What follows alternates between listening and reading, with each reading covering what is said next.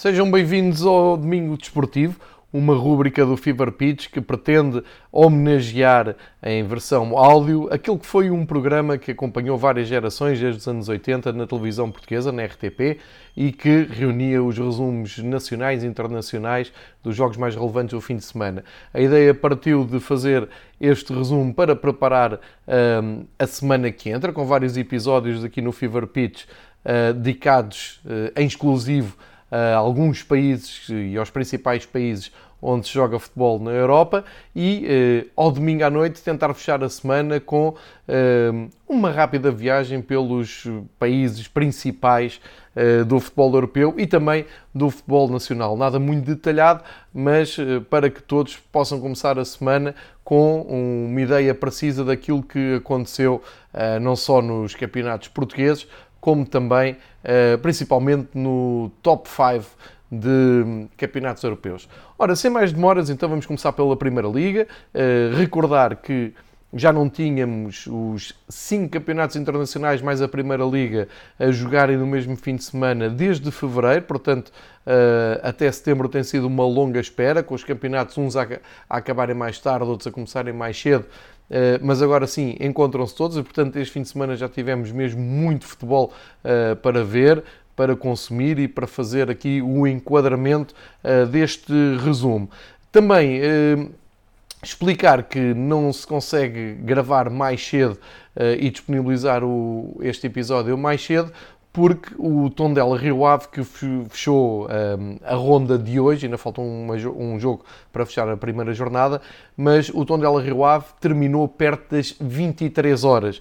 E tive o cuidado de ir ver quantos mais jogos estavam a acontecer uh, na Europa a esta hora e uh, Portugal era o único país a ter futebol uh, a esta hora. E portanto, só depois do Tondela Rio Ave é que arranquei a gravação. Fica aqui então a explicação e o espanto por conseguirmos empurrar os jogos Uh, até tão tarde, principalmente num domingo, véspera de segunda-feira. Mas isso já estamos habituados, portanto vamos ver como correu esta primeira ronda uh, da, um, da Liga Nós, sabendo que uh, o Sporting Gil Vicente ficou adiado pelos casos de Covid. Esta é uma nova realidade que vai acompanhar todos os campeonatos, sendo que em Portugal ainda não se percebe muito bem os critérios, porque em França já tivemos uma equipa como o PSG a ir a jogo sem um, sete ou oito titulares, e entre eles algumas, alguns dos grandes craques de Paris, uh, e até perderam, perderam os primeiros dois jogos, mas já vamos espreitar com detalhe França. Vamos então começar por Portugal. Primeiro jogo do campeonato aconteceu na sexta-feira, dia 18, e aconteceu em Famalicão, ponto frente a frente Famalicão e Benfica. O Benfica vinha de, daquele tropeço na Grécia e, portanto, eh, havia ali muitos pontos de interrogação para a entrada do Benfica no campeonato. A resposta da equipa de Jorge Jesus foi avassaladora. O Benfica arrancou uma goleada em Famalicão por 5-1. Muito cedo resolveu a partida. Eh, o Benfica acaba por marcar uma tendência que até 2014 não existia no clube, ou seja, desde 2014 para cá tem ganho sempre o primeiro jogo do campeonato, uh, de resto até uh, iguala, iguala ou uh, chega perto da goleada do ano passado, porque no ano passado estreou-se com uma vitória por 5-0 sobre o Paz Ferreira, este ano sofreu um golo em Famalicão, de qualquer maneira já há muito tempo que o Benfica não arrancava um resultado tão avassalador fora da luz. Famalicão 1, Benfica 5, fica marcado também pelo primeiro gol do campeonato, foi de Luca Waldschmidt. O alemão uh, Bizot marcou também o quinto gol numa grande jogada de uma transição rapidíssima do Benfica, um, ehm, que começou numa grande arrancada de Del Tarapto, o melhor em campo para mim. Que passou depois da bola também pelo Darwin, que centrou e o Val Schmidt marcou o quinto gol. Pelo meio tivemos um, um Benfica que hum, demonstrou estar bem recuperado de, da Grécia, dessa, dessa grande interrupção que foi a eliminação europeia precoce e para isso muito contribuiu as mexidas de Jorge Jesus na equipa do Benfica, algumas até uh, surpreendentes. A verdade é que renovou o processo ofensivo do Benfica e deu-se muito bem, uh, mostrando já uh, outro, outra imagem mais perto daquela que prometeu aos adeptos do Benfica. Por isso ficaram de fora jogadores como o Weigl, ficou de fora o Pizzi, que muito raramente falha uma titularidade no Benfica. e foram ao jogo novas caras como o Gabriel e a Adel Tarapt ali a fazerem as despesas do meio campo. No Rafa consegue a titularidade no lugar de Pedrinho. O, Everton manteve a titularidade e estreou-se a marcar no campeonato português. E depois na frente, as grandes novidades, Darwin e Val Schmidt. Uh, e acho que foi uma ótima exibição do, do Benfica, foi começar o campeonato em grande estilo. Do lado do Famalicão não sabíamos muito e pouco ficámos a saber. A verdade é que o Famalicão não fez jogos na pré-época e, portanto, ficou aqui uma imagem pálida do que João Pedro Sousa pode fazer. Aliás, o treinador e os jogadores que falaram no final do jogo falaram disso mesmo, que há um ano uh, também aconteceu começarem eliminados da Taça da Liga pelo Covilhã e depois fizeram a época que todos sabemos. Uh, e, portanto, ficamos à espera de uma segunda oportunidade do do, para perceber melhor este Famalicão, que se tem que entrosar com muitos jogadores novos. Fica a nota então do Benfica ter arrancado uh, de uma forma avassaladora, vai direto para o primeiro lugar pelos números marcados, o Famalicão vai direto para o último lugar pelos golos sofridos. A jornada continua ainda na sexta-feira com a surpreendente vitória uh, da Bessade no terreno de, do Vitória Sport Clube. Eh, eu diria que aqui temos a primeira a desilusão da, da primeira jornada. É muito cedo para se tirar eh, qualquer ilação ou para se eh, marcar aqui uma tendência. A verdade é que esperava-se muito mais do Vitória Sport Clube, mesmo porque o clube foi forte nas, nos reforços. Uh, inclusive foi buscar Ricardo Quaresma com pompa e circunstância e uh, o jogo deixou uh, uma imagem muito distante daquilo que eram as expectativas perante a equipa de Tiago Mendes, que se estreou como treinador, eh, e o Bolonenses de Petit, eh, reeditando aqui um duelo de treinadores, de, reeditando um meio campo do Benfica do início de, deste século. Petit e Tiago foram titularíssimos no Benfica no, no princípio dos anos 2000 e agora em bancos diferentes Petit fez valer da sua maior experiência eh, e conseguiu uma vitória justa em Guimarães e o Vitória deixou sinais preocupantes, nomeadamente por insistir muito num jogo exterior, muitos cruzamentos, poucas ideias eh, pelo meio, jogo muito previsível.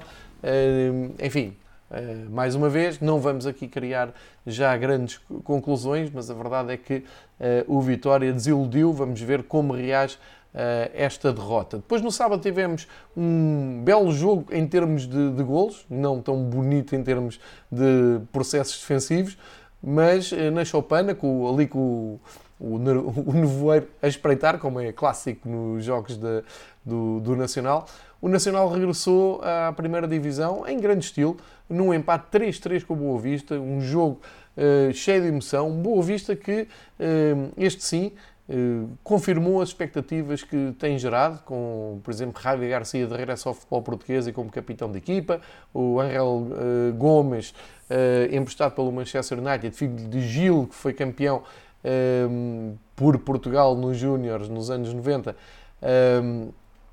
a pautar e a dar três assistências para, para gol. Diga-se que desde 2000 que o Boa Vista não tinha uh, um jogador a fazer três assistências no, no campeonato. Uh, grande jogo uh, ao nível de, de emoção e certeza no, no resultado. Uh, o empate veio mesmo no fim. O Boa Vista esteve a ganhar até muito perto do, do final. Veio aos 92 minutos. O empate veio por João Camacho. Isto depois, vou só aqui recordar a marcha de marcador para quem não viu. Gustavo Sauer fez o primeiro golo aos 19 minutos. Depois Riascos, Riascos, Brian Riascos, ótimo jogador do, do Nacional avançado, empatou 1 a 1. Uh, João Vitor deu a volta com assistência de Riascos. Depois Gustavo Sauer uh, fez o 3-2. Uh, antes, Ricardo Mangas tinha empatado, mesmo em cima do, do intervalo. e a responder ao gol de Gustavo Sauer aos 60 minutos, lá apareceu João Camacho de cabeça, um gol pouco normal no, num, num jogador eh, do Nacional da Madeira e repartição de pontos, 6 golos. Estes 6 golos juntavam-se aos outros 6 do jogo de Famalicão-Benfica, mais um do Bolonense. Enfim, tínhamos muitos golos a marcar esta uh, jornada de história da Liga Nós.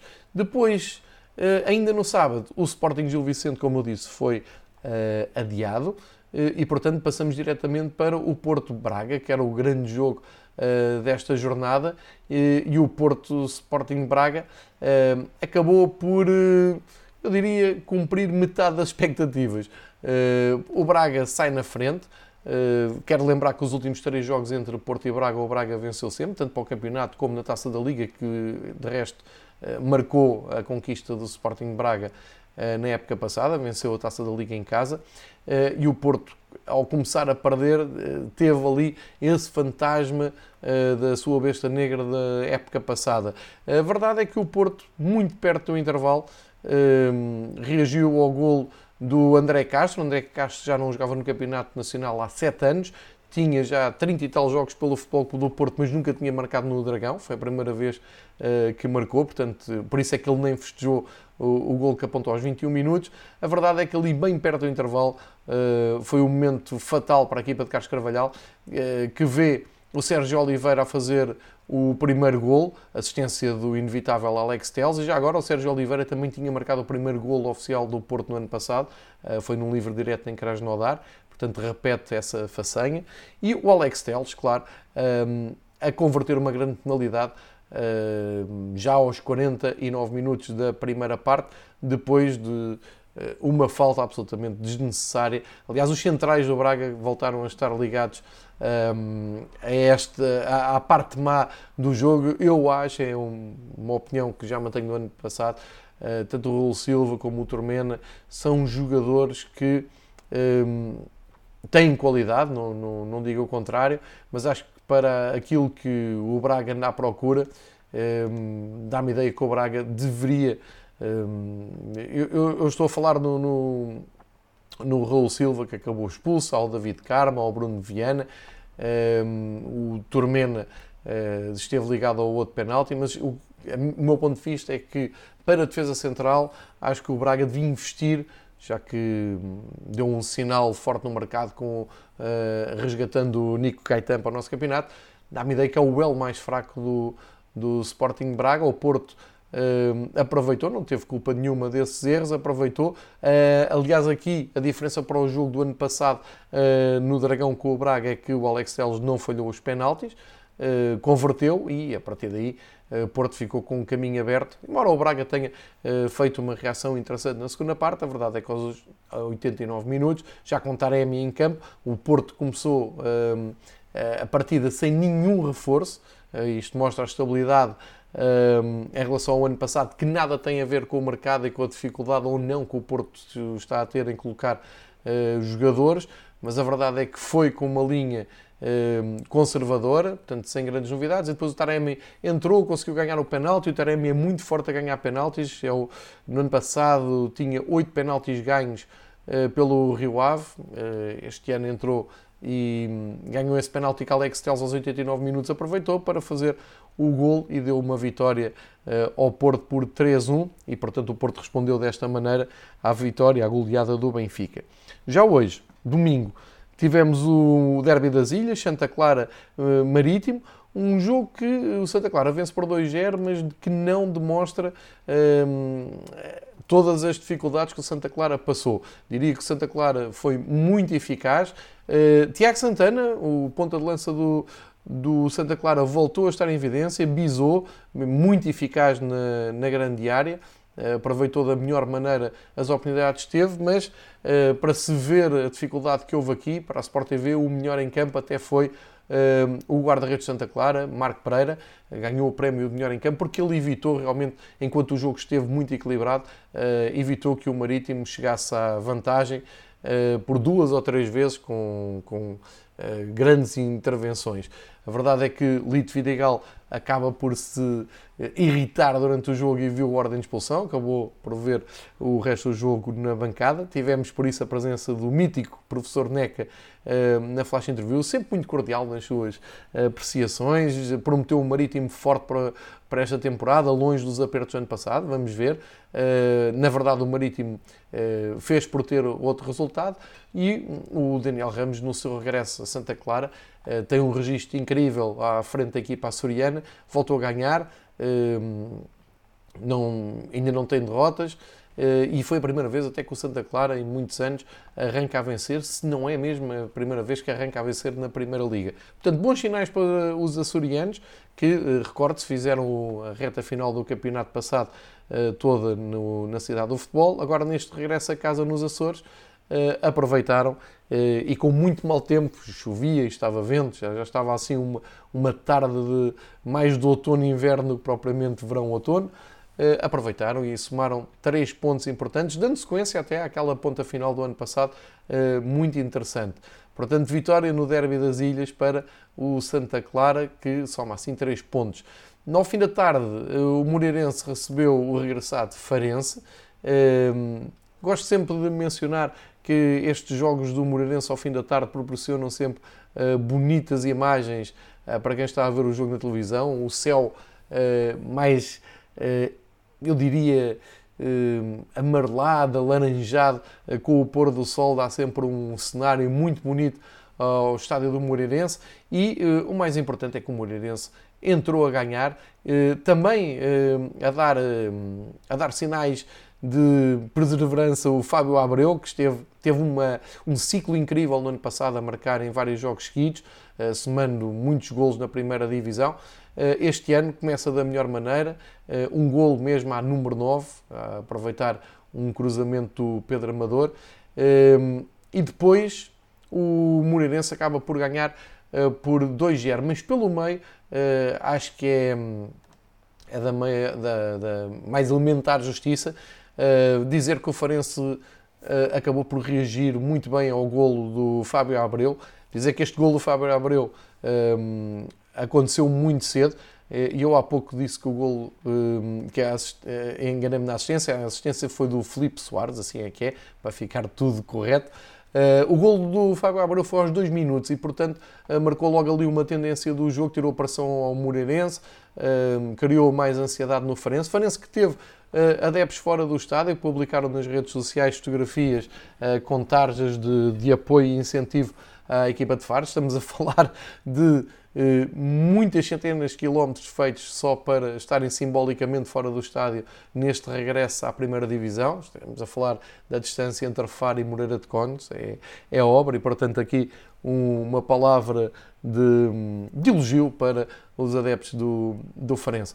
O Farense consegue reagir de uma forma muito interessante, ainda tirou uma bola à barra, por exemplo, eh, foi para cima do Moreirense, tentou reagir eh, ao empate, mas depois, eh, aos 49 minutos, Rafael defende, defendeu uma bola com a mão fora da área, recebeu ordem de expulsão e aí tudo ficou muito mais complicado.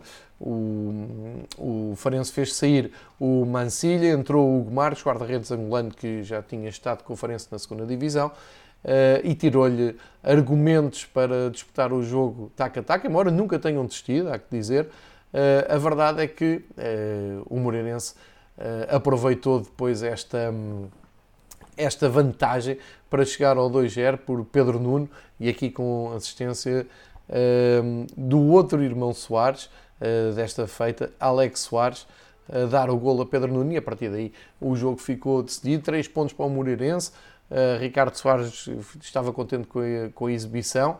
Uh, vamos ver do que é que vai ser capaz este Moreirense de fazer, que no ano passado chegou a prometer muito, mas depois, uh, enfim, quando os objetivos já estão conseguidos, é difícil motivar a equipa. Vamos ver este ano. Sérgio Vieira prometeu um Farense combativo e realmente viu-se que o Farense tem pelo menos ali uma alma. Penso que precisa de reforçar ainda um pouco mais a equipa. Uh, vi o Stojkovic e o Jonathan Luca na frente uh, pouco apoiados, embora o Ryan Gold tenha tentado pôr ali a sua imprevisibilidade no jogo, mas acho que pode dar mais este Farense e talvez precise ainda de ir uh, ao mercado. E para fechar esta primeira ronda tivemos então o tal Tondela Rio Ave, que acabou às 11 da noite e que acabou com emoção, porque o Tondela uh, chegou à, à, vantagem cedo, com o gol de Ricardo Alves, uh, antes tinha sido anulado um golo ao Rio Ave, Uh, Ricardo Alves marca com assistência de Salvador Agra, que assim marca o regresso uh, ao Campeonato Português. Uh, 1-0 para, aos 9 minutos para o Tondela. O Tondela que, como sabemos, no ano passado teve muitas dificuldades para somar pontos em casa ou para ganhar em casa e esteve ali numa luta acesa para não descer mesmo até ao fim. Uh, hoje esteve quase, quase a conseguir a vitória, só que uh, o Rio Ave conseguiu uh, ir à procura pelo menos de um ponto. Recordo que Rio Ave vem de um compromisso europeu, de uma viagem à Bósnia-Herzegovina, onde conseguiu o apuramento uh, para a próxima pré-eliminatória da UEFA, onde vai jogar já na, esta semana, vai para a Turquia jogar com o Besiktas e pelo meio teve aqui este jogo, salvou-se um ponto com uh, um, um, sinal, foi um grande gol, uma jogada coletiva muito, muito interessante, com Francisco Geraldes a, a descobrir o Mexino e o, internacional uh, do, uh, do Japão. Uh, está emprestado pelo Manchester City e já mostrou ao que veio. Ali descaído pela esquerda, entrou na área, rematou cruzado, festejou efusivamente, resgatou um ponto para o Rio Ave, que, uh, atendendo às circunstâncias, acho que é muito positivo. Eh, era, era mais pesado ter começado a perder. O Tondela perdeu aqui uma ótima oportunidade de ir somando já três pontos, porque sabemos que é um clube que tende a complicar a sua posição na tabela à medida que a maratona avança. Portanto, para fechar esta jornada, temos uh, amanhã, dia 21, às 7h45, o Portimonense a receber o Passos Ferreira, naquele que costuma ser o melhor relevado da Primeira Liga, premiado e tudo, e um, o Portimonense foi repescado, porque dentro de campo, como se lembram, tinha uh, sido um, relegado para a segunda divisão e vai receber aqui um Passo Ferreira, precisamente uma das equipas com quem lutou até ao fim uh, da, da época passada. Uh, e agora de certeza que ambas as equipas, tanto Paulo Sérgio como Pepa, querem começar a somar os três pontos. Um, este eh, não vale a pena também estarmos com eh, grandes promenores na tabela classificativa. Portanto, com três pontos está o Bessado, o Moreirense, Santa Clara, Porto e Benfica. Benfica lidera por uh, ter mais uma maior diferença de gols e no fim está o Famalicão, uh, o Farense, o Marítimo, o Braga e o Vitória Sport Clube. Uh, por time, Sporting e Gil Vicente, como eu disse, jogo adiado. Portimonense Passos Ferreira para fechar a jornada e já agora para fechar aqui um, esta rápida um, análise à primeira divisão, uh, dizer que os próximos jogos da, da Primeira Liga estão marcados para dia 25, uh, Sporting Braga Santa Clara, dia 25 às 8h30, depois dia 26 Marítimo Tondela, também no dia 26 Benfica Moreirense, duas equipas com 3 pontos. Boa Vista Porto, no derby do Porto, dia 26 também às 9 da noite. No dia a seguir, 27, Farense Nacional, duas equipas que vieram da segunda divisão reencontram-se. Gil Vicente Protimonense, uh, também no dia 27. Passos Ferreira Sporting, também no dia 27. Uh, eh, e Rio Ave uh, Vitória Sport Clube, no mesmo dia às 9 da noite. Para dia 28, segunda-feira, fica marcado então o Bessade com o Famalicão. É esta é este o quadro da, da primeira divisão nacional. Um, são estes os, destaques que, que, é, que, é, possível fazer nesta, nesta altura. Já agora podemos olhar para, para a segunda liga, que já está na, na, na segunda jornada, isto é, um, as equipas já têm quase todas uh, dois jogos, falta Chaves e Académico de Viseu recuperarem esses, eh, esse jogo da primeira jornada.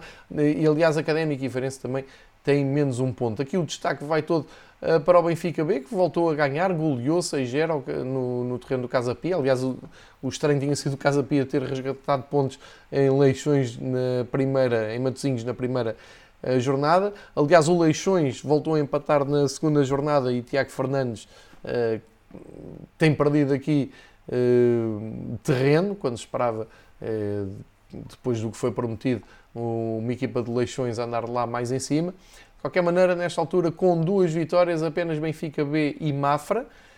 A seguir, o Varzim tem 4 pontos. Uh, e depois já houve estreias de vitórias, com destaque para o Porto B, que ganhou ao Vizela por 4-1. E também um grande destaque para o Cova da Piedade foi a Covilhã ganhar por 3-1, com o seu guarda-redes a defender dois penaltis. Cova da Piedade tinha perdido feio em casa com o Mafra e agora uh, dá aqui uma ótima resposta. Também a Académica de Coimbra a ganhar 1-0 uh, eh, ao Estoril Praia. Uh, aqui a mostrar também um, um, reencontro entre equipas que estão a montar na primeira divisão e o Feirense também a mostrar aqui uma posição de força com um, uma vitória uh, por 4-0 no terreno de Vila Franquense. Uh, enfim, estamos a falar das equipas que um, estavam mais a Vila Franquense e Casa Pia que tinham descido à, segunda, à terceira divisão caso não tivessem sido repescadas. Altura para uh, passarmos a fronteira, vamos para a Espanha, vamos para a La Liga uh, e na La Liga que um, já foi para a sua segunda um, jornada. Tivemos aqui, vamos ver, vou, vou seguir a ordem dos jogos. Um, tivemos aqui desde já o destaque do Real Madrid, uh, que foi ao terreno da Real Sociedade empatar a zero, com essa curiosidade do Odegaard ter jogado pelo Real Madrid e, no lado da Real Sociedade, muitos anos depois, ter apresentado o, o, David, o, o, o David Silva, que eh, entrou, eu, peço desculpa por este compasso, exatamente, entrou aos 63 minutos para o lugar do Alexander Isaac, é, foi o regresso simbólico do David Silva à La Liga. A verdade é que o Real Madrid começa a perder pontos, um empate 0-0 muito pouco entusiasmante. E a Real Sociedade, que no ano passado fez um campeonato muito interessante, aqui com algumas percas, mesmo assim a somar um ponto contra o sempre candidato Real Madrid. A jornada abriu com o Villarreal uh, a bater o Eibar por 2-1. é, foi um jogo equilibrado, um jogo com, com emoção. ganhar o, o Unai Emery a fazer os seus primeiros três pontos. Eh, à frente do submarino amarelo. Depois tivemos uma vitória eh, preciosa do Getafe sobre o Osasuna. O Getafe também já a somar aqui pontos e a chegar-se um, aos, aos lugares da frente. Há muito tempo que o Getafe uh, não começava o campeonato, porque este foi o primeiro jogo uh, de, da equipa dos arredores de Madrid no campeonato com uma vitória. Uh, curta, mas preciosa. E o Celta de Vigo bateu o Valência, que tinha ganho na primeira, na primeira jornada, bateu por 2-1, uh, Gonçalo Guedes até foi titular, uh, e o Celta acaba por saltar ali para os primeiros lugares com 4 pontos, tinha empatado na, na primeira jornada, e consegue uh, acabar com a invencibilidade do Valência logo à segunda jornada. O Valência tinha ganho na primeira jornada por 4-2. Depois tivemos o jogo Huesca com o Cádiz, duas equipas que uh, regressaram este ano à primeira divisão. Vitória do Cádiz, importante, vitória fora por 2-0. O Cádiz que tinha começado a, a, perder, recupera aqui os três pontos na, na casa do Huesca, que subiu, como eu disse, também este ano. O Betis, uma exibição convincente contra o Valladolid, do uh, proprietário Ronaldo Fenómeno. Uh, o Betis ganha por 2-0, uma grande exibição do. Um, eh, uma grande, grande exibição do, do, da equipa de Sevilha, com destaque uh, para o William Carvalho, que marcou um gol e deve ter feito das melhores exibições desde que chegou um, à, à, equipa de, de Sevilha. Uh, portanto, sendo assim, olhando rapidamente para a classificação, quem é que temos com 6 pontos? Granada e Betis. O Granada que continua a contar com um, o guarda-redes português uh, e também o defesa central português. Um, e o Granada que, eh, faltou-me dar esse, esse resultado, recebeu o Deportivo Alavés e venceu por 2-1, como eu disse, com Rui Silva e Domingos Duarte titularíssimos. Roberto Soldado marcou um dos golos. Eh, o veterano avançado que tem sido importante no, no Granada e o Darwin Makis acaba por fazer o segundo gol. Portanto, nesta altura, também há muitas, há, ainda há equipas que nem se estrearam, o Atlético Madrid, o Elche, o Barcelona, o Sevilha ainda nem jogaram, outras só têm um, um, jogo, como é o caso do Atlético Bilbao, que está tecnicamente no último lugar, e portanto, olhando para o topo da da tabela quem está a aproveitar é o Granada e o Betis, que comandam com um, seis pontos, seguidos de Villarreal, Celta, uh, e depois uh, várias equipas com, com três pontos. Portanto, para já, uh, destaque também individual para José, José Luís Morales do Levante, tem sido dos melhores jogadores neste arranque. O Tony Cruz hoje também mereceu a pontuação alta do SofaScore e o inevitável Gerardo Moreno aqui no top 3, ele que foi o melhor marcador espanhol da, eh, da La Liga, que, que, é um título que tem alguma importância eh, em Espanha. Viramos agora a página para a apaixonante Premier League, estreia um, de algumas equipas nesta, nesta competição, outras ainda nem jogaram e outras já fizeram dois jogos. Portanto, isto é tudo sinais também de um, de um calendário muito confuso, porque as provas da UEFA acabaram há pouco tempo, há pandemia, enfim, todas essas coisas que já sabem. O que interessa é fazermos aqui um ponto da situação. Vamos olhar então para os jogos desta segunda, uh, segunda jornada, uh, por ordem cronológica. O Everton abriu o, a jornada com uma goleada sobre o West Bromwich num jogo espetacular. O Everton do Ancelotti está a prometer muito. Uh, Rames Rodrigues fez uma ótima exibição. Uh, recordar que foi com uh, Ancelotti no Real Madrid que o, o colombiano mostrou a sua melhor cara no, no Real Madrid e agora este reencontro está a ser muito feliz e muito promissor com o Ancelotti. Um, uma vitória por 5-2 que não é não pensem que foi uma vitória fácil, nada disso. Uh, aliás, basta ver que na marcha do, do marcador, uh, ao intervalo, estava um 2-1 muito curto e na segunda parte, e, e entretanto, antes do, do intervalo, o Kieran Gibbs foi expulso de uma maneira estúpida sem, sem, grande justificação. Pior que isso foi o Bilic que foi pedir justificações ao árbitro e acabou também expulso. Mas mesmo assim, na segunda parte, Mateus Pereira, o grande, uh, uma das grandes figuras deste West Bromwich feito da segunda divisão, fez um empate aos 47 minutos, 2 a 2. A partir daí é que foi pior. E recordo que uh, o Diangana tinha feito o primeiro gol do jogo aos 10 minutos para o West Bromwich, obrigou o Everton a ir uh, atrás do prejuízo, mas apareceu um endiabrado Dominique Calvert-Lewin que está uh, imparável neste arranque de temporada. O Calvert-Lewin fez o primeiro gol, o Rames Rodrigues fez um, um segundo gol espetacular. Depois o Michael Keane uh, respondeu ao gol de Mateus Pereira já aos 54 minutos, 3-2. Calvert-Lewin aumenta para 4-2 com assistência do Richarlison, fez um ótimo jogo, mas não marcou. E, eh, finalmente, um, um, dos grandes golos desta jornada pela assistência do Rames Rodrigues, do Dominique Calvert-Lewin a fechar a sua conta com um espetacular 5-2. Eh, muita atenção a este Everton que eh, muito, muito promete. Depois, eh, antes de mais nada, agradecer a presença de Marcelo Bielsa na primeira divisão, porque não está a desiludir. Dois jogos, dois resultados 4-3. Perdeu em Anfield por uh, eh, 4-3, ganhou agora em casa ao Fulham, num duelo de equipas vindas da Championship. Um, jogo espetacular, uh, com grande, grande destaque para o português Helder Costa. Bisou, fez dois golos na Premier League. Eh, muito, muito bom jogo do, do Helder Costa. Eh, do outro lado tivemos o Ivan Cavaleiro, mais discreto, mas titularíssimo na, na equipa do, do Fulham. E depois olhar para a marcha do marcador deste incrível Leeds Fulham. Eh, e reparem, tínhamos tido 7 golos no primeiro jogo, voltámos aqui a ter 7 golos no segundo jogo de, de sábado. Isto é Premier League ao seu melhor nível. O Helder Costa inaugurou o marcador aos 5 minutos com um grande golo, um pontapé fortíssimo uh, ao segundo poste cruzado.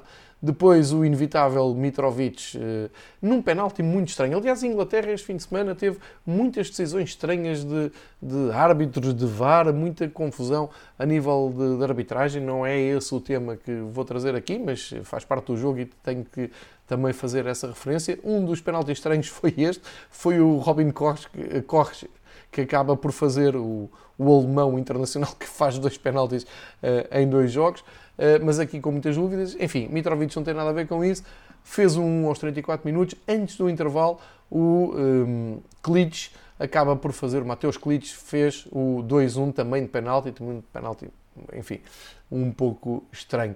E depois para a segunda parte, estávamos com 2-1, entrou o Rodrigo, uh, avançado que já passou pelo Benfica, reforço do Leeds, mas uh, foi uh, a equipa de Marcelo Bielsa a disparar. O Patrick Bamford, ponta de lança do, do Leeds, faz o 3-1 a passe do Klitsch.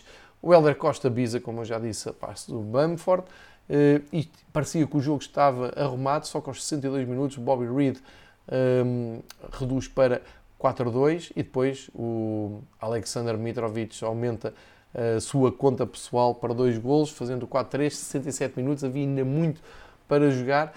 A verdade é que uh, Bielsa guardou bem o, este triunfo, três pontos muito saborosos, jogo ótimo de, para, para ver, já tinha sido assim em Anfield Road. Aqui uma parte, uh, se tiverem acesso ao Prime Video da Amazon e conseguem-no através de, da Amazon espanhola, conseguem em Portugal perfeitamente aderir a este serviço de streaming.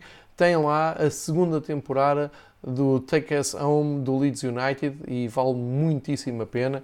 Uh, com os bastidores, já sabem um pouco a, a semelhança do All or Nothing de Manchester City, do Tottenham, que também ainda está um, a fazer uh, o update dos episódios à segunda-feira, mas se puderem vejam este, esta segunda, eh, a segunda série e a primeira, se não viram, do Leeds United, porque aprende sempre muito sobre os bastidores do futebol e aproxima muito os adeptos uh, do que é que é o futebol atual.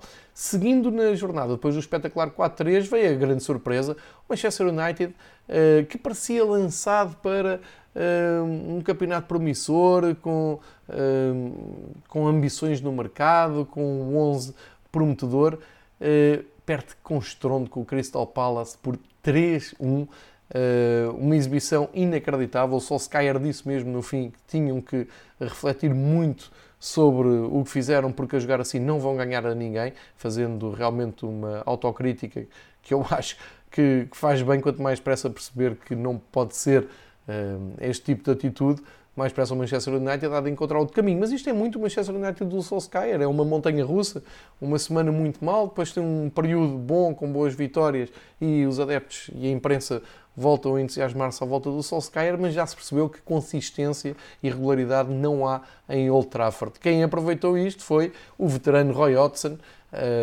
que, muito fiel ao seu 4-4-2, viu o Wilfred uh, Zaha, belíssimo jogador, a bizar, uh, também o Andros Towson uh, fazer um gol e afundar completamente este Manchester United. E reparem, estamos a falar do, do Manchester United que começou com o Bruno Fernandes, o Marcos Rashford, o Paul Pogba, Daniel James, o Marcial, enfim, estamos a falar de uma equipa muito elogiada e de quem se espera muito, mas realmente enfim, eu não quero bater muito nos centrais, há pouco uh, estava a criticar os do Braga, não quero parecer que tenho aqui nada contra os centrais, mas Eric Maguire e Lindelof não me parece que seja uma dupla para as ambições do Manchester United e não estou aqui a criticar individualmente nenhum nem outro. Estou a dizer como dupla não funcionam ou, ou falham, falham vezes demais para aquilo que são as ambições do Manchester United. Grande desilusão desta jornada.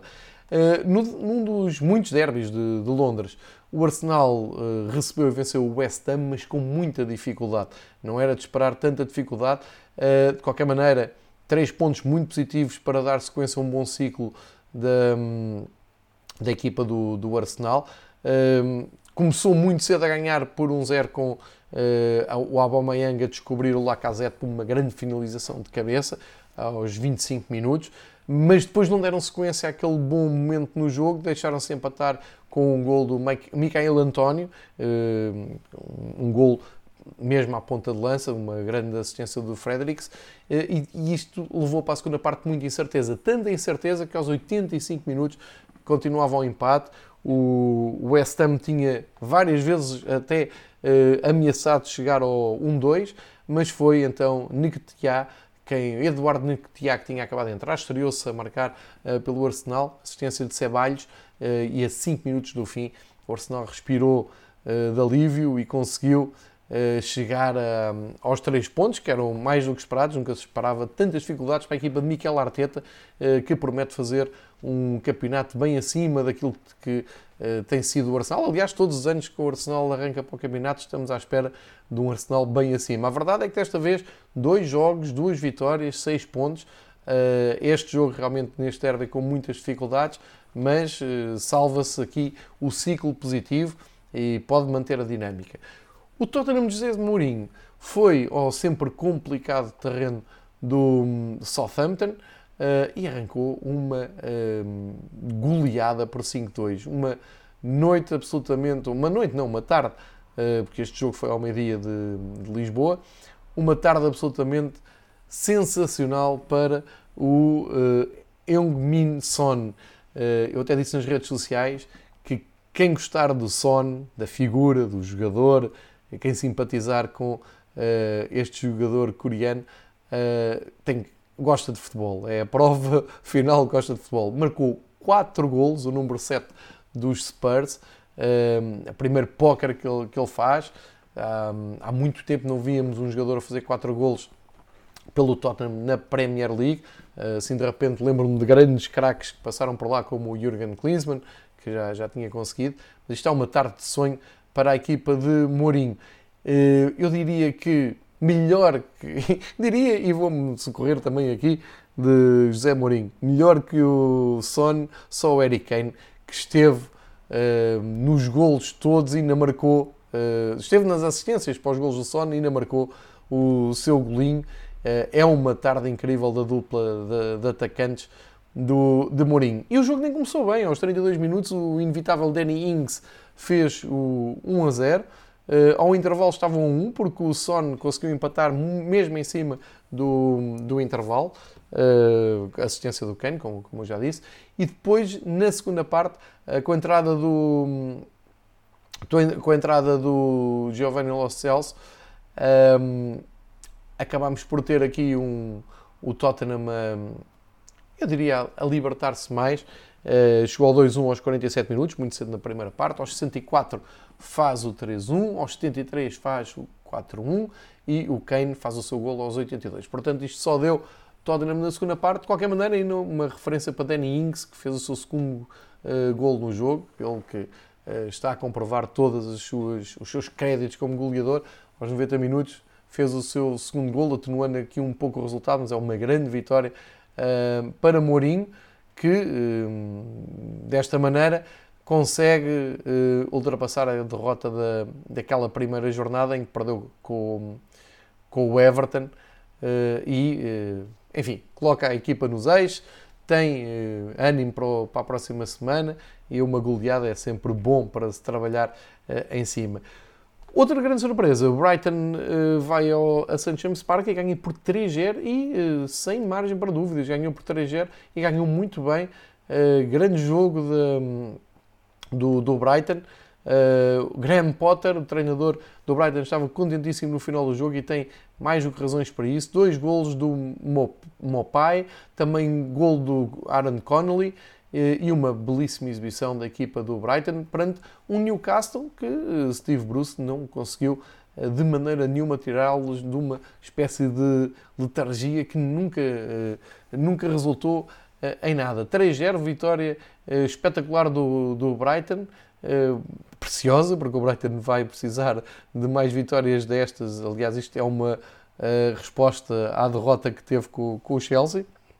E o Newcastle que foi muito falado durante o verão, por aquisições e tudo. Tinha começado bem com uma, com uma vitória perante o West Ham, mas agora uh, deixou mais preocupados os seus adeptos. Depois o grande jogo da jornada, aconteceu já hoje à tarde, uh, aliás, os últimos dois que eu falei também aconteceram hoje à tarde, mas o Chelsea-Liverpool, o clássico de futebol inglês, prometia muito, mas não foi um jogo emocionante nem espetacular.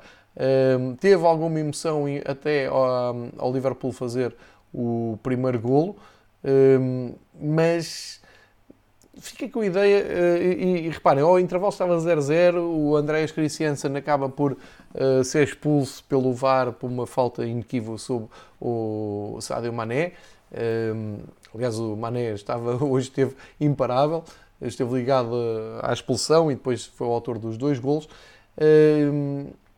Eu diria que esperava muito mais da equipa do, do Chelsea. É certo que era contra o campeão, mas o Chelsea é das equipas que mais se reforçou uh, nesta temporada e uh, foi desilusão. O, o Lampard no fim veio dizer que até gostou mais do jogo 2 do que com o jogo com o Brighton. Enfim, penso que será uh, mais para animar as tropas do que em análise fria de jogo porque o Liverpool foi superior em todas as partes do jogo, marcou aos 50, marcou aos 54, o primeiro gol veio com uma assistência do Firmino para o Mané e o segundo gol foi inventado pelo Mané e pelo Kepa, que não foi lesto a largar a bola, o Mané pressionou, ganhou, marcou, eh, resolveu o jogo. Depois o Chelsea podia ter voltado a, discutir o resultado, mas o Jorginho falha uma grande penalidade aos 75 minutos, tinha sido cometida pelo Tiago Alcântara, que se estreou pelo Liverpool.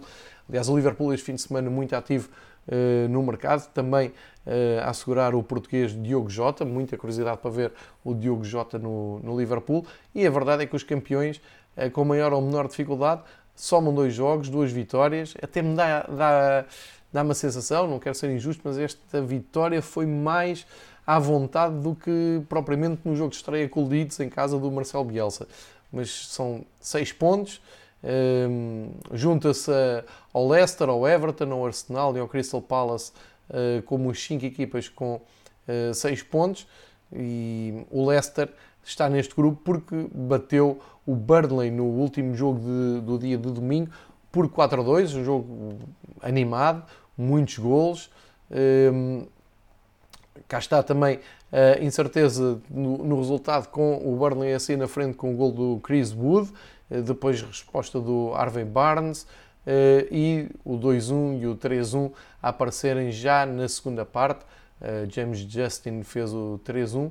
Depois o Jimmy Dune ainda faz o 3-2 a 73 minutos, mas o Dennis Praia acaba com as dúvidas da vitória ao Leicester. Excelente arranque do Leicester, continuação do bom trabalho que o Brendan Rodgers está a fazer à frente do Leicester.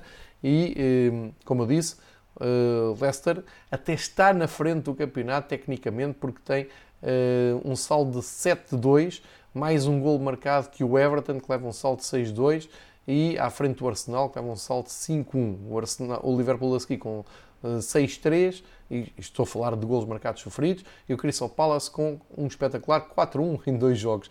São estas as cinco equipas que comandam a Premier League. No fim está o West Brom o Southampton e o Fulham, dois jogos, zero pontos. Também o West Ham tem esta, um, este registro.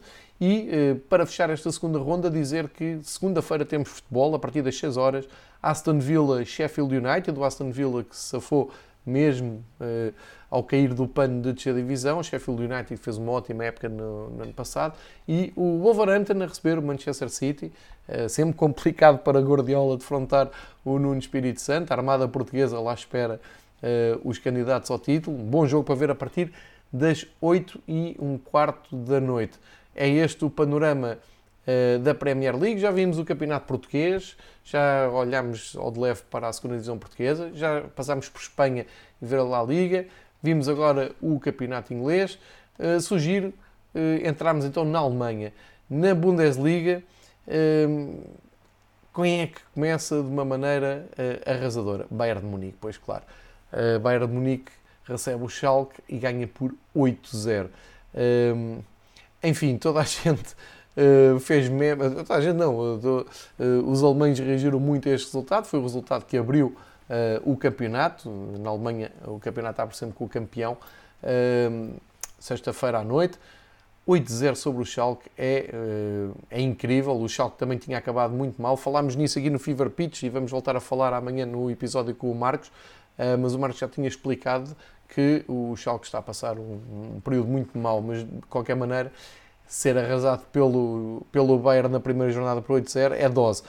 Uh, tem atenuante, é que há poucas semanas o Barcelona também levou 8 e jogou com Messi uh, e, portanto, não, não é também assim uh, um escândalo por aí além. O Schalke tem que pensar que na segunda jornada começa isto tudo de início. Um, jogo espetacular do Gnabry, do Sané, o Müller chegou aos 200 golos pelo, pelo Bayern, que é uma, também um, bonito número. Uh, e uh, já agora deixem-me destacar o menino que uh, se estreou a marcar, tem que vir aqui à ficha de jogo para ver na, na, lista dos marcadores e também a altura em que foi. Exato, aos 81 minutos, Jamal Musiala faz o seu gol eh, ele estreia-se com 17 eh, anos a marcar internacional inglês, eh, um jovem que nasceu em fevereiro de 2003, foi a grande sensação da noite a deixar o seu, o seu gol e a prometer então uma boa temporada.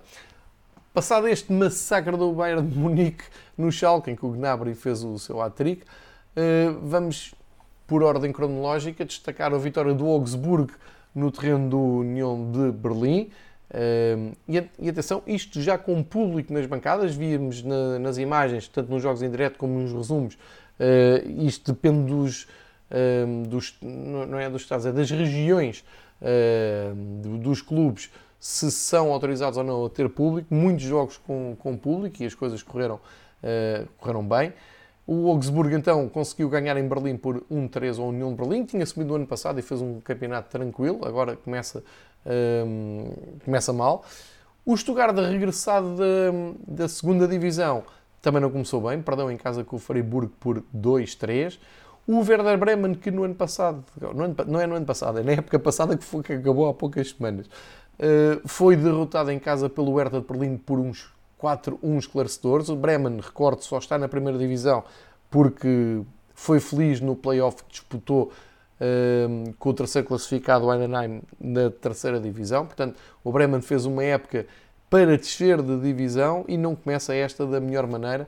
Uh, resultado muito preocupante para a equipa do Werder Bremen e uh, animador para a equipa da, da capital, o Hertha. Começa com uma goleada de 4-1. Frankfurt conseguiu resgatar um ponto uh, já na parte final do, do jogo, na parte final aos 62 minutos, mas esteve a perder desde os 50 minutos com uh, um gol do Soku, o Arminia Bielefeld, que veio da segunda divisão, uh, a causar aqui algum impacto, até a surpreender, não era expectável conseguisse logo somar um ponto em Frankfurt. Foi André Silva que resgatou um ponto com assistência de Bas Dost para o Eintracht. Em Colónia, o Offenheim consegue ganhar por 2-3, um jogo também espetacular, com muitos golos e com todo o destaque para o uh, inevitável Andrei Kramaric, que fez 3 golos, dando uh, eh, 3 pontos ao Offenheim e deixando o Colónia também com sinais preocupantes, eles também andaram naquela luta de, uh, da manutenção. No duelo de Borussias, em Dortmund, com público nas bancadas, foi pouca gente, é verdade, mas já, já conforta um pouco olhar para as bancadas e ver lá adeptos de, vestidos de amarelo. Uh, o Dortmund não, não deu grandes hipóteses, ganhou por 3-0. enfim, eu diria com um quintal de miúdos absolutamente espetacular. O Bellingham, que veio do Birmingham, uh, jovem inglês, uh, fez a assistência para o gol do jovem Giovanni Reina, do, dos Estados Unidos que uh, fez um 0, depois o inevitável Haaland faz o 2-0 e o 3-0 uh, eh, é, têm que ir ver, procurem no YouTube uh, ou no Twitter. O Haaland faz um gol a passe do Sancho que parece uma corrida de 100 metros com bola.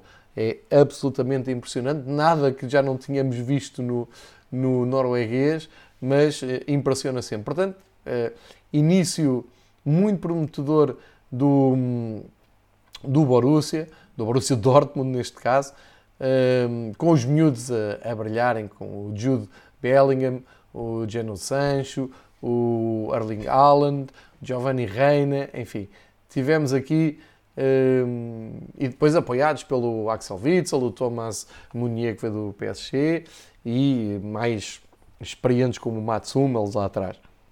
O Gladbach que no ano passado fez uma ótima uh, temporada. Entrou em falso, vamos ver como reagem na próxima, na próxima semana. O Marco Rose fez um ótimo trabalho na, na, época passada, de certeza que não é esta goleada que vai impedir de recuperar.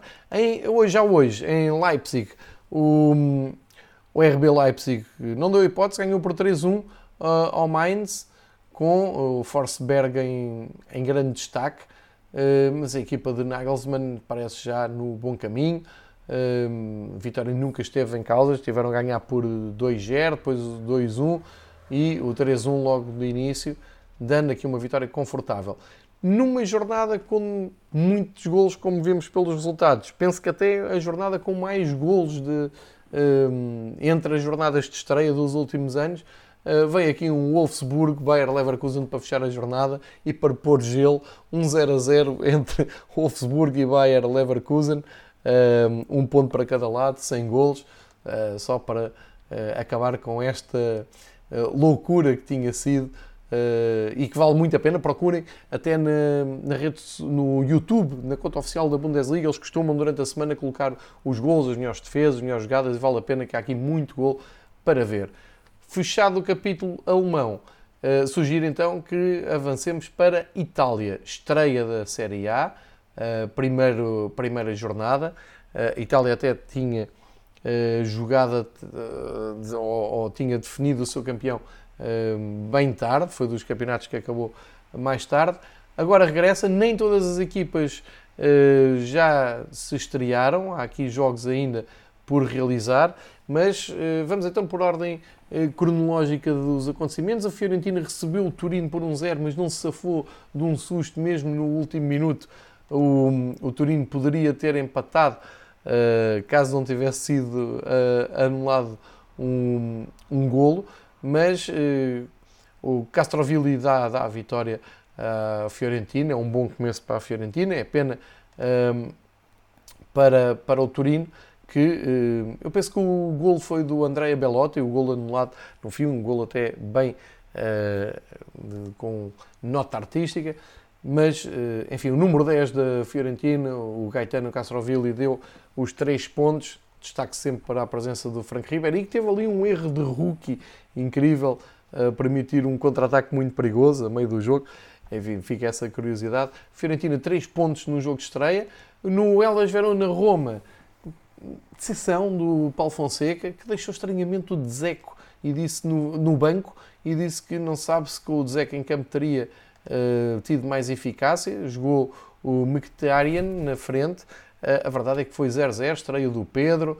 Uh, Lorenzo Pellegrini também ali no apoio ao Mkhitaryan, mas não entusiasmou muito. Houve aqui algumas hum, oportunidades de gol, sim, uh, mas é um 0-0 que acho que é desanimador. É melhor para o Elas Verona, claro, uh, do que para uh, a Roma. Miguel Veloso foi titular no Elas Verona e um, fica este empate de sabor a pouco para hum, a Roma de Paulo Fonseca.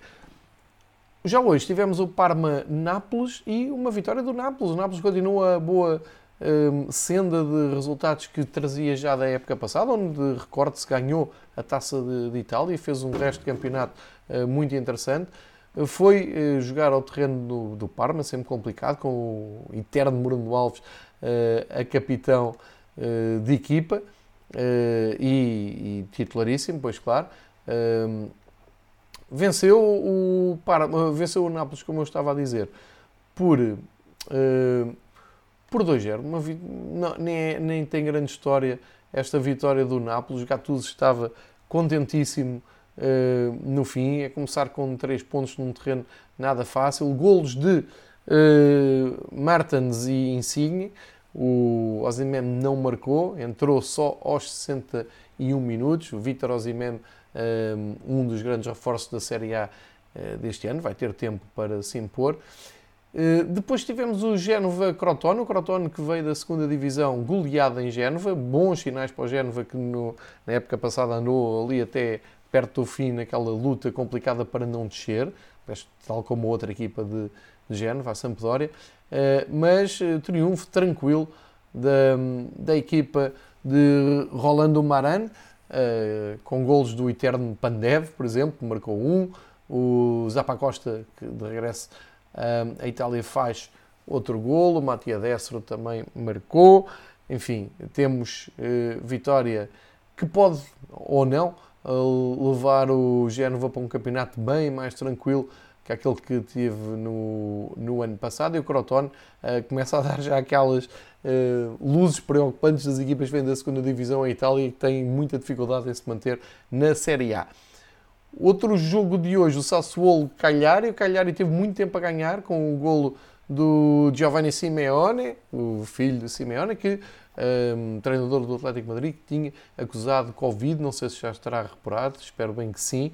Uh, seu filho fez aqui um 0 aos 77 minutos, para si podia ser a vitória do Cagliari no terreno do Sassuolo, que é um dos hypes do campeonato uh, italiano, sempre um futebol muito uh, atraente. conseguiram, um, conseguiram responder a esse gol ainda em tempo útil, a equipa de Roberto De Zerbi, que fez o empate já muito perto do final, aos 87 minutos, Burabia resgatou então um ponto para eh, a equipa do Sassuolo, que continua a ter ali, com, a contar com o número 10 de Uricic, que já passou pelo nosso campeonato e que se impôs no ano passado na, na equipa principal do Sassuolo, também comandados por Francesco Caputo, um ponta de lança já veterano e que foi chamado recentemente aos trabalhos da seleção italiana, e um, do lado do Cagliari, que no ano passado começou muito bem, mas depois perdeu-se ali um pouco no meio do caminho, continua a contar com o ótimo João Pedro, com o, o Simeone Júnior uh, a marcar e vamos ficar atentos ao que vai fazer este Cagliari uh, este ano. A fechar o domingo tivemos Juventus e tivemos Ronaldo, ora não poderia ser de outra forma. Cristiano Ronaldo marca pela 19 época consecutiva, ele começou a época a bizar pela seleção, agora aos 88 minutos quis deixar o seu gol na, na ficha de jogo, pois claro, assistência do Ramsey e gol de Cristiano Ronaldo. Uh, fechou a conta porque já estava 2-0, o, o Bonucci já tinha feito 2-0 e o Kulusevski, que veio exatamente do Parma, regressou, uh, regressou ou foi resgatado, se quiserem, pelos Juventus, uh, a marcar. Ora, este jogo marca a estreia de Andrea Pirlo como treinador das Juventus e não se pode dizer que o Andrea Pirlo não tenha uh, feito aqui algumas alterações uh, surpreendentes. Uh, claro, fiel àquele modelo que os Juventus têm apresentado nos últimos anos, o 3-4-1-2, mas reparem, tivemos o Chesney na baliza, Danilo, Bonucci e Chiellini eh, mais atrás, depois nas aulas o Frabota e eh, Juan Quadrado, do lado direito, Frabota no lado esquerdo, McKenny, Weston McKenny uh, no meio com o André uh, Adrien Rabiot e o Aram Ramsey mais à frente, Cristiano Ronaldo e Kulusevski na frente. Ou seja, um 11 que, hum, se calhar, se alguém fosse tentar adivinhar, iria ser muito difícil. Isto foi 3 em cima da, da Sampdoria, do Cláudio Ranieri. Hum, que não teve, não teve argumentos para eh, evitar a derrota. Lá está, a equipa de Génova que no ano passado passou ali por alguns apertos, mas que hum, vai tentar fazer um campeonato mais tranquilo. Bom arranque então da, Juventus que uh, persegue mais um título uh, em Itália. E, hum, posto isto, falta-nos espreitar o campeonato francês. E em França, uh, na Ligue 1, temos como líder o Saint-Étienne e o Rennes. O Saint-Étienne e o Rennes estão empatados com 10 pontos na frente, 4 jogos, 3 vitórias, 1 empate. Eh, vou começar precisamente pelo Saint-Étienne, porque o Saint-Étienne esteve muito perto de ficar isolado no, no comando do, do campeonato francês. Só que aos 85 minutos, na sua deslocação a Nantes, uh, sofreu o gol do Emond, Renault Emond, fez o 2 a 2 e tirou a possibilidade ao Saint-Étienne de fazer uma folha limpa neste arranque de campeonato francês. Um, bom jogo do, entre Nantes e Saint-Étienne, ficou 2-2. Uh, uh, começou o, o Saint-Étienne por, por uh, estar em vantagem logo aos 2 minutos, dando aqui grande moral, e o, aos 66 o Ivan Masson, que tem sido um dos grandes destaques de, deste arranque de temporada, lateral esquerdo a dar nas vistas no Saint-Etienne, fez o 2-0. 66 minutos dava para imaginar que já não fugia a vitória. Só que uh, a equipa de, de Nantes, de casa, conseguiu reagir e chegou uh, até ao empate. Portanto, já fiz aqui o, o destaque ao Ivan Masson, número 27 do, do, do Saint-Etienne. Se puderem ver algum jogo do Saint-Etienne, ponham os olhos no, neste lateral esquerdo. Tem assistência, tem gol, tem sido um, um grande destaque. Às sextas-feiras falo aqui com o Patrick sobre o futebol francês e ele já enquadrou esta equipa do Saint-Etienne muito bem treinada pelo Claude Puel. Uh, e do outro lado, no, do lado do Nantes, uh, Christian Gourcuff, que é um dos treinadores muito elogiados pelo Patrick uh, quando fala aqui do futebol francês, acabou por uh, valer pela reação e por resgatar ainda um ponto.